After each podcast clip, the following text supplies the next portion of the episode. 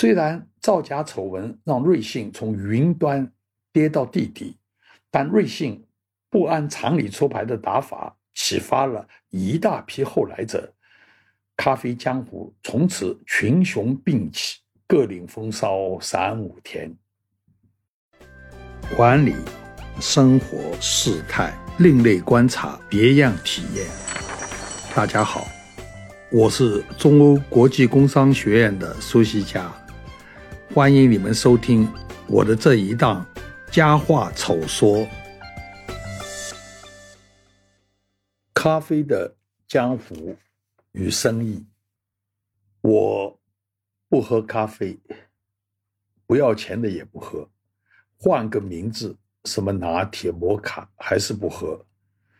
所以看我写下这个题目，我妻子一脸的不理解，大概以为我要开始行骗了。毕竟啊，会计、财务出身的人，离行骗的距离本来就不远。今天生活在上海，不管你喝不喝咖啡，每天。都会被咖啡包围着，周边几乎人手一杯，而且呢，都努力的要摆出一副没有咖啡根本就活不下去的样子。没想到上海居然成了全世界咖啡门店最多的城市，在我们这个年纪的人眼里，真是不可思议。二零二一年年底，上海有多达七千两百多家。各式各样的咖啡店，更有无数小型咖啡机分布在办公室和家里，让很多人不出门，随时随地能方便的喝到一杯热的咖啡。其实，回过头去看，很长一段时间里，上海曾经是咖啡的荒漠。记忆中间，二十世纪。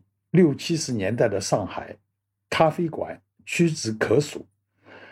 最出名的是南京西路同仁路口的上海咖啡馆，高端而神秘，不像其他几家附设在嘈杂拥挤的大众化餐厅里的咖啡座。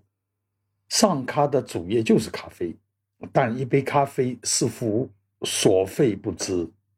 每天进去喝一杯的。绝对是高薪阶层。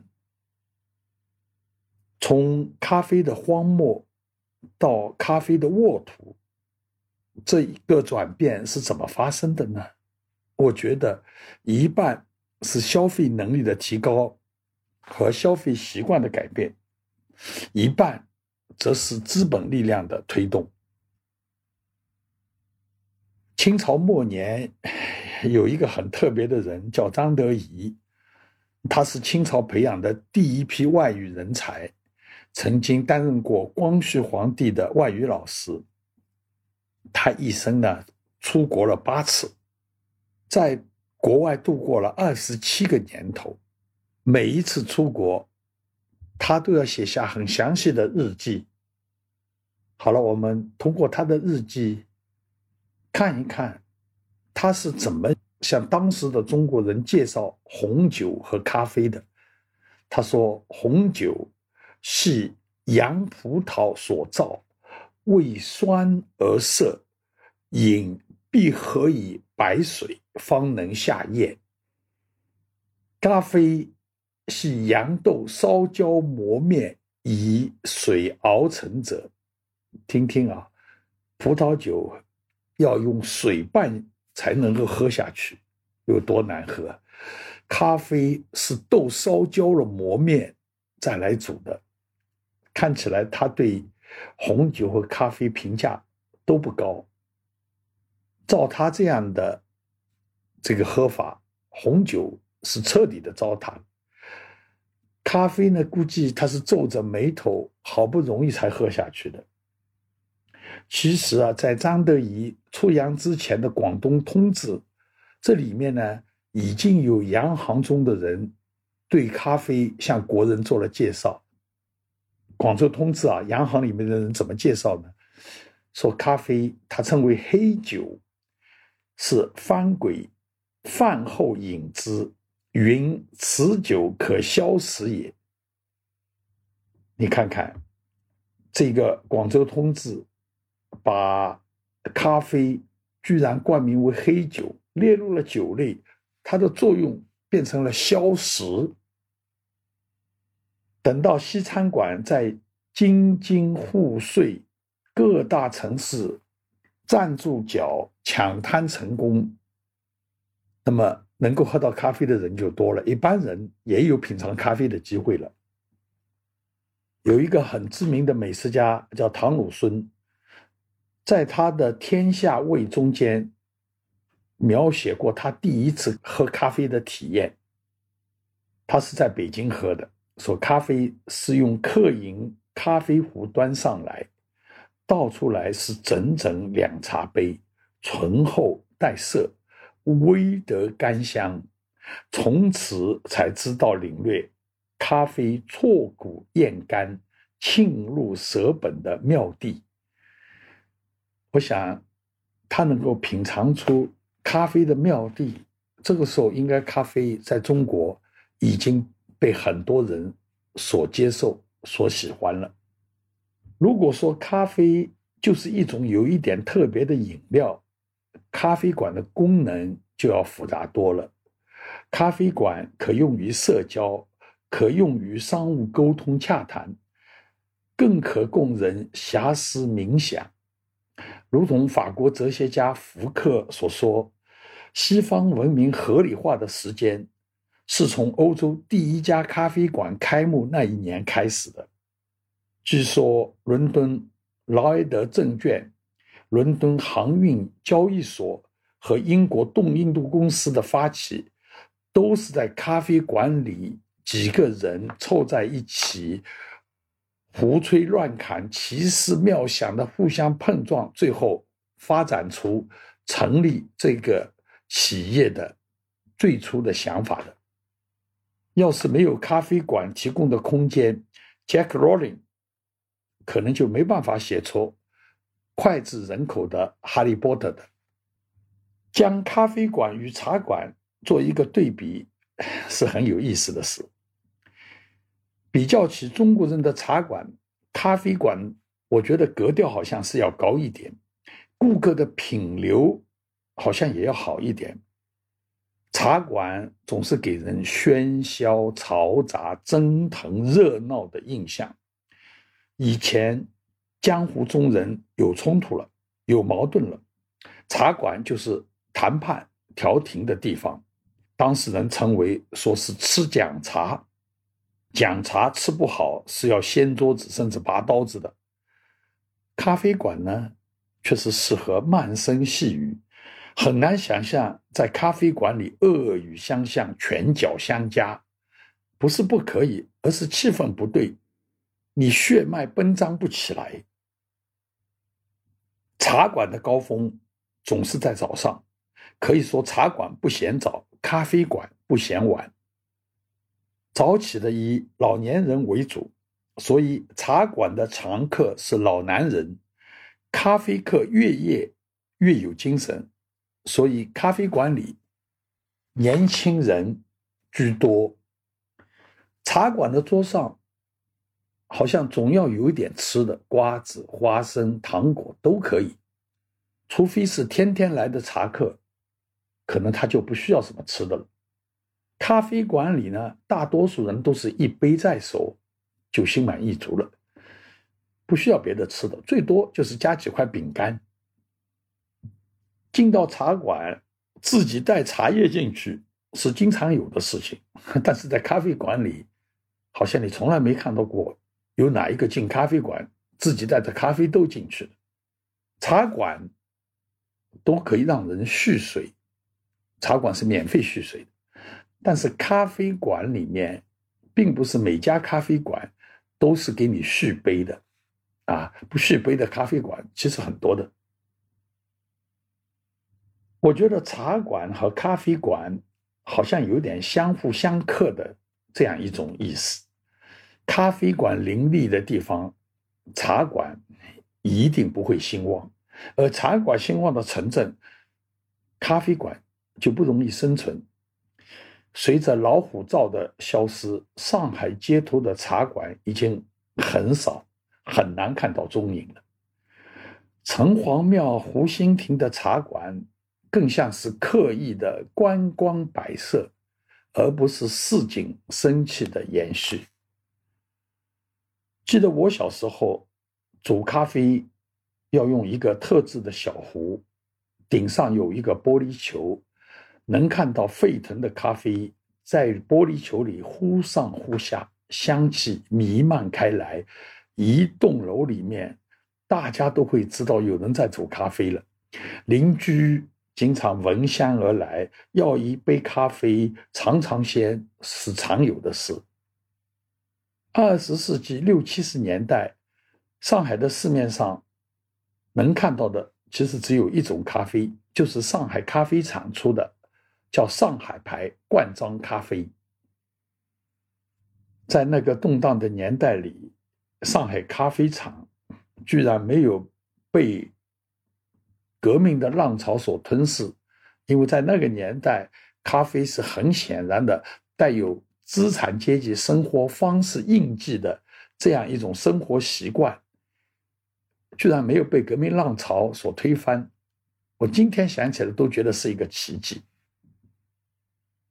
改革开放以后，不知道什么时候突然冒出了雀巢速溶咖啡。纯正的外国血统，简易的冲泡方法，再加上那句魅力无限的广告词，味道好极了，让雀巢咖啡风靡一时。可以不夸张的说，中国人的咖啡味蕾，在很大程度上是被雀巢唤醒的。咖啡情节是雀巢调教出来的。旧店新开。和洋店空降，我觉得是开放初期咖啡店扎根上海市场的两条主要路径。前者就是旧店新开，典型的例子有东海咖啡馆；后者的典型是上岛咖啡。星巴克的出现让国内的咖啡市场重新洗牌。咖啡江湖从此分为星巴克和其他两大阵营。打破星巴克神话的是名不见经传的瑞幸，无孔不入的开店，肆无忌惮的烧钱，难以置信的折扣，让舍不得掏钱的人也过了一把咖啡瘾。虽然造假丑闻让瑞幸从云端跌到地底。但瑞幸不按常理出牌的打法，启发了一大批后来者，咖啡江湖从此群雄并起，各领风骚三五天。喝咖啡的人多了，讲究也就多了。从咖啡豆产地的选择，到烘焙和磨制的方式，到冲泡的手法，杯中呈现的艺术，每一样都可以讲出许多门道来。讲究一多就容易走火入魔。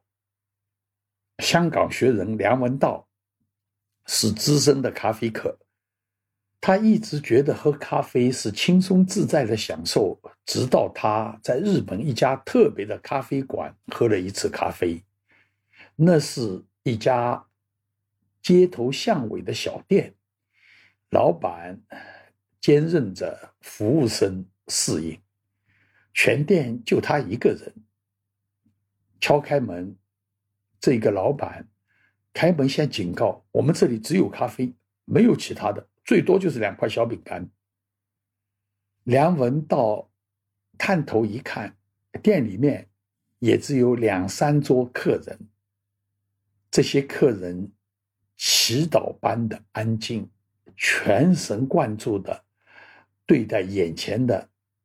小白杯子，沉默、恭敬、安安静静的在享受他们的咖啡。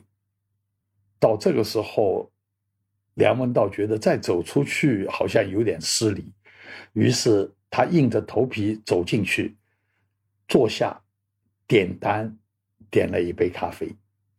老板兼侍应呢，面无表情的回到吧台。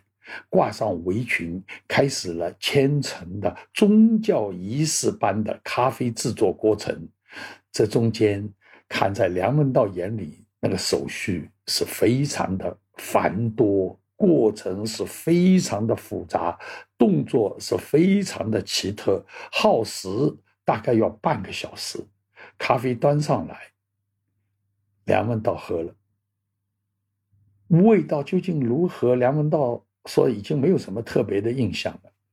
他能记得的那一天，他原来只不过是想找一个地方。歇歇脚，喘口气。但是他走出这家咖啡店门的时候，却是额头上出着汗，仿佛经历了一场考试。他说：“遇上户外吹来的晚风，才感到呼吸的恢复。”日本人对手冲咖啡的这种谦敬严谨，这种走火入魔，似乎也在中国渐成风气。精品咖啡大行其道，便是一个明显的证据。据说，上海黄浦区瑞金二路长度不过是一千五百一十七米，这一段路上分布着八十三家精品咖啡店。当然，这个数字可能每天、每个月都会有点变化。如果照这个数字推算，平均每二十米就有一家精品咖啡店。这一个密度之大，全世界恐怕都少见的。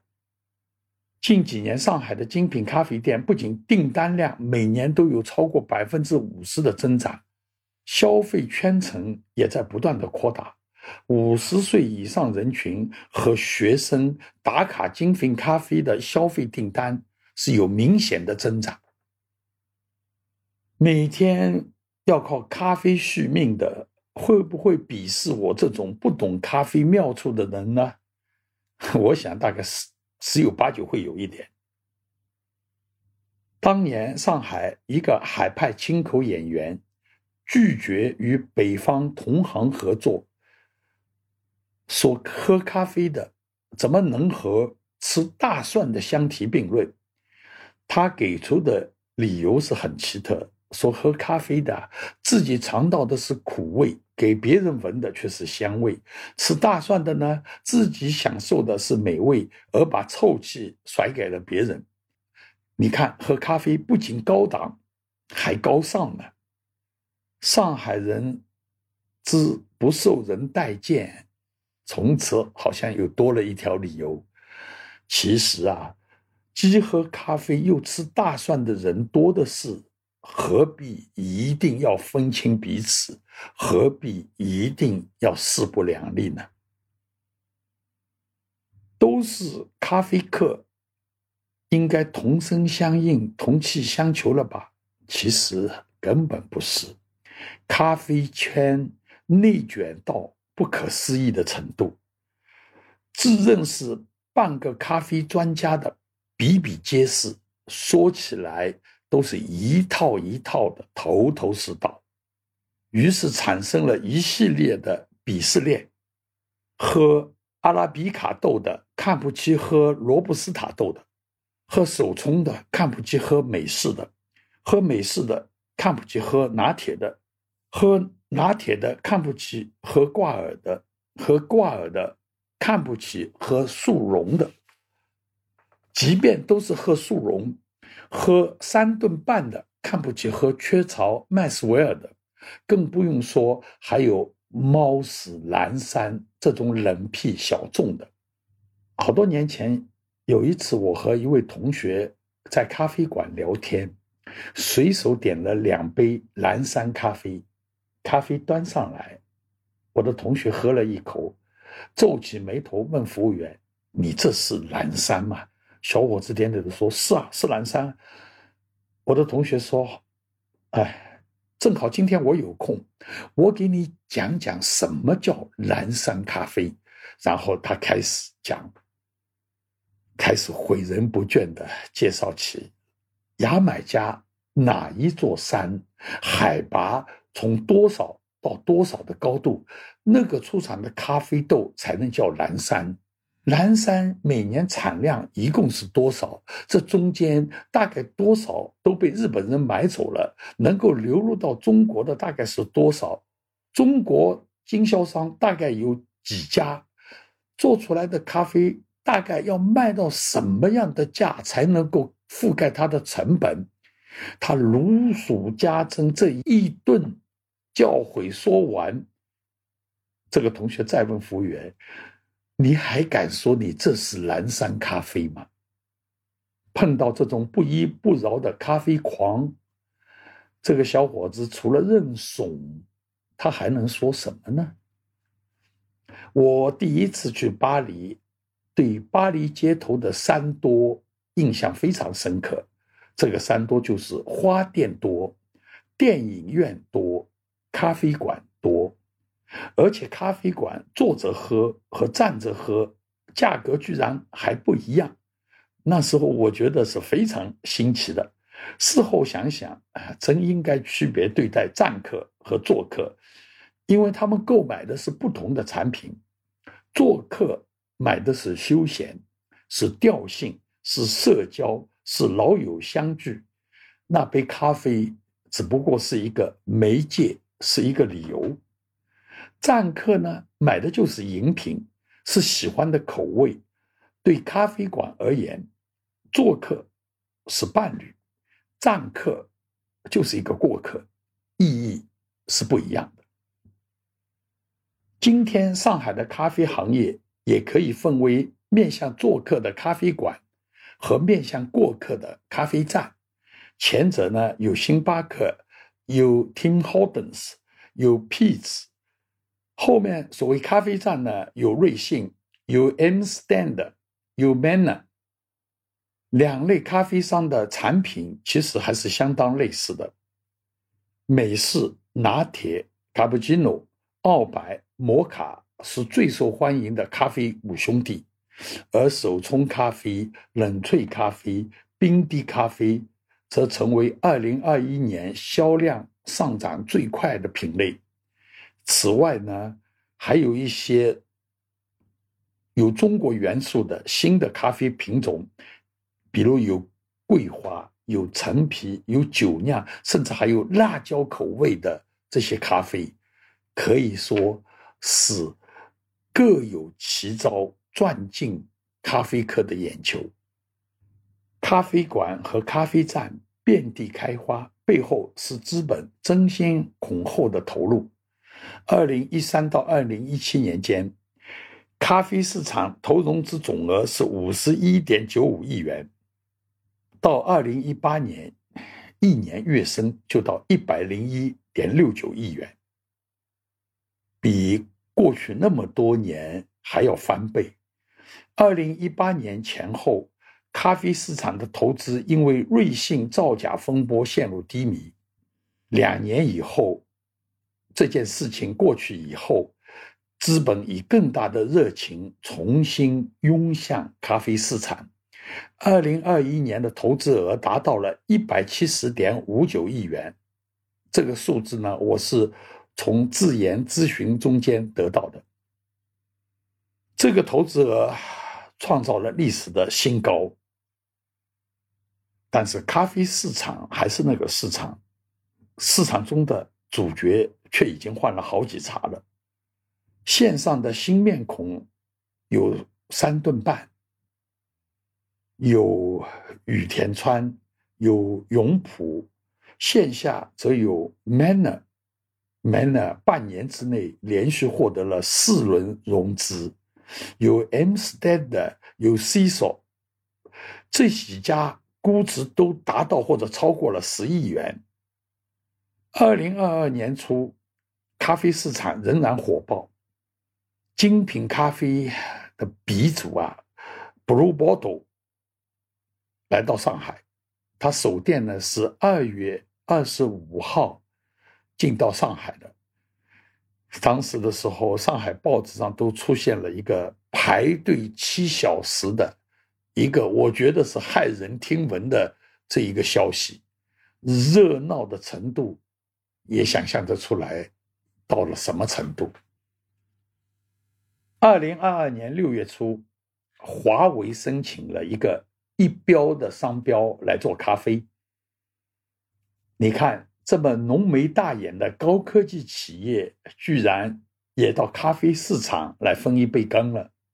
在华为之前，其实进入到咖啡市场的还有李宁、有旺旺、有狗不理、有中国邮政、有两桶油、有同仁堂这些跨界的新秀。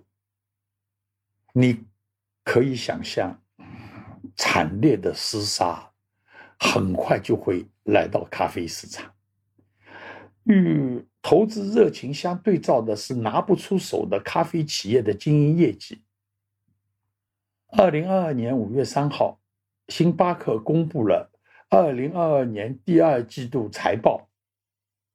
中国市场净收入下降了百分之十四，在同店销售环节，星巴克也表现黯淡。由于同店交易量下降了百分之二十，平均客单量下降百分之四。星巴克在中国市场的同店销售额下降了百分之二十三。星巴克作为咖啡市场的霸主尚且如此，其他弱小的新品牌的生存就更困难了。据说 Teams 就是 Tim Hortons，他们的中国公司对模仿星巴克在中国的开店模式啊是比较后悔的。因为这种重资产经营的模式啊，对于品牌、对规模、对产品力、对价格都是极大的考验，压力是非常大的。事到如今，能够得到投资者青睐的咖啡经营模式，据说一定要做到两个没有：一个是没有座位，第二个是没有厕所。也就是说。